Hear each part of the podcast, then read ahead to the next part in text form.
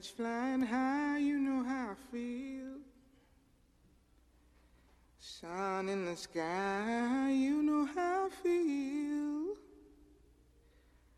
Breeze drifting on by, you know how I feel. It's a new dawn, it's a new day.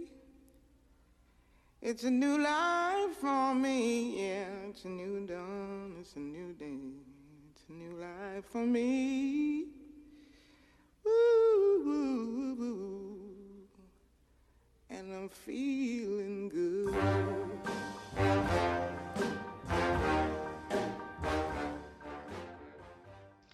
Essa voz que a gente acabou de ouvir é da Nina Simone, uma cantora, compositora e pianista estadunidense. A Nina nasceu em 1933 na Carolina do Norte, em uma família bastante pobre nos Estados Unidos. E o seu nome de batismo era Eunice Waymon. Nina Simone foi um nome artístico que ela escolheu para ela depois. Desde muito pequenininha, a Nina participava do coral da igreja e foi ali que ela aprendeu a tocar piano. Fez aulas, ela era muito disciplinada e passou a sonhar em ser a primeira pianista negra de música clássica do seu país. Mas esse sonho foi interditado quando a Nina não pôde continuar seus estudos de música ao ser recusada em um instituto na Filadélfia apenas por ser negra.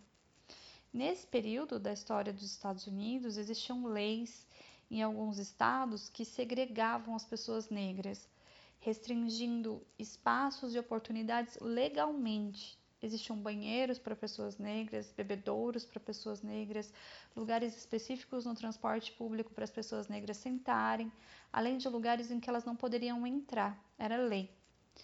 Depois desse golpe duro, ela iniciou a carreira dela trabalhando em bares, onde ela tocava jazz, blues, música clássica, tudo que fosse preciso.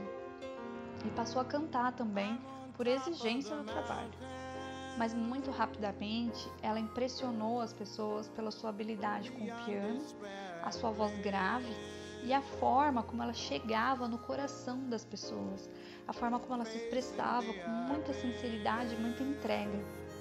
Então ela começou a se apresentar em casa de show, festival, a gravar disco. Em 1961, ela se casa e tem uma filha. E desse relacionamento de nove anos existem muitos relatos dela e de pessoas próximas a ela de que foi abusivo e trouxe uma série de sofrimentos a ela porque envolveu violências, inclusive violência física. Se desde muito cedo a Nina sofreu com o racismo, foi a partir de 1964 que a gente percebeu um corte na carreira dela. Ela passou a se envolver muito na luta pelos direitos civis. Como já foi dito, nesse período ainda haviam leis que oficializavam o racismo em muitos estados nos Estados Unidos, especialmente os do sul do país. O movimento de direitos civis foi um dos mais importantes na história dos Estados Unidos, um período que foi de lutas populares entre 1954 e 1968, que lutavam pela igualdade perante a lei para a população negra. É daqui que a gente ouve falar em nomes muito famosos, como da Rosa Parks, Martin Luther King, Malcolm X, o Partido dos Panteras Negras. Muitas dessas pessoas foram amigas e companheiras de luta da Nina a partir de então. Depois de episódios muito violentos, como a morte de quatro garotas negras após um ataque a uma igreja em Birmingham, a Nina ela vai ganhando cada vez mais consciência sobre a sua negritude e passou a militar pela causa, participando de muitas lutas e ela passa a colocar a sua música como uma arma política na causa antirracista. Ela dizia que era uma obrigação do artista refletir o seu tempo e se envolver nas lutas dele. Ela ficou conhecida como militante e, embora a fama dela tenha aumentado, ela passou a perder acesso a espaços e gravadoras porque não queriam vincular a sua imagem ao movimento negro e às lutas.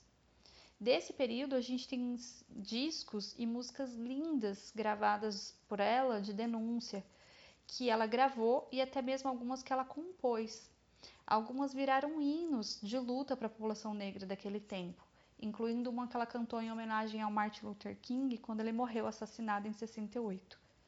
E em 1970, a Nina decide sair dos Estados Unidos e passou a morar em diferentes países, inclusive a Libéria, um país africano, onde ela disse ter sido muito feliz.